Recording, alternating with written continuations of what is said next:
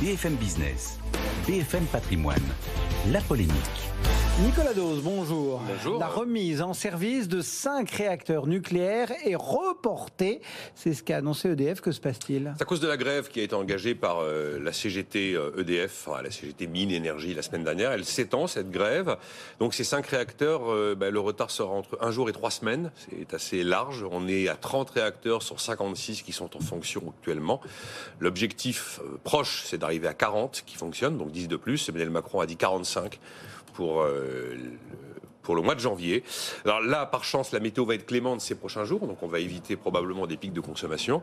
Je rappelle que donc dans le sillage de la grève dans les raffineries, eh bien, est venue se greffer la CGT Mine Énergie qui a commencé à qui a commencé à bloquer à partir de la semaine dernière et ça continue. Où en est-il ce mouvement de grève chez EDF Eh, Personne n'est d'accord dans les deux camps. Vous avez EDF qui dit qu'il y a 6 centrales sur 18 qui sont concernées. Du côté de la CGT, on dit qu'il y a 9 centrales qui sont concernées. Puis la CGT admet hein, que par- parmi ces centrales, pas mal sont des centrales dans lesquelles il y a des, des travaux de maintenance de réacteurs à l'arrêt.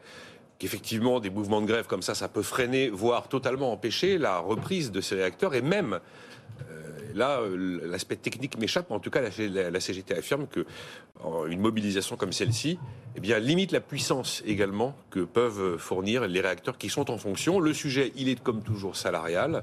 La revendication, c'est 5% de hausse de salaire général, sachant qu'il y a un accord cadre, un accord de branche plutôt, accord de branche qui a été conclu et qui est soumis à signature jusqu'à aujourd'hui, qui lui prévoit 3,6% de hausse générale. Bruno Le Maire sur BFM TV ce matin a pris la parole au sujet de la CGT, considérant que leur attitude était inacceptable et illégitime, et notamment illégitime car il considère qu'il y a un accord qui a été trouvé, Mm. et que donc comme l'accord est actuellement en cours de signature, il n'y a pas de raison euh, Et de faire tout ne vient partout que d'un seul et unique syndicat, la CGT. alors, il y a une, raison éternelle. On sait bien que la CGT, c'est pas un, syndicat de dialogue social, c'est un syndicat de lutte sociale.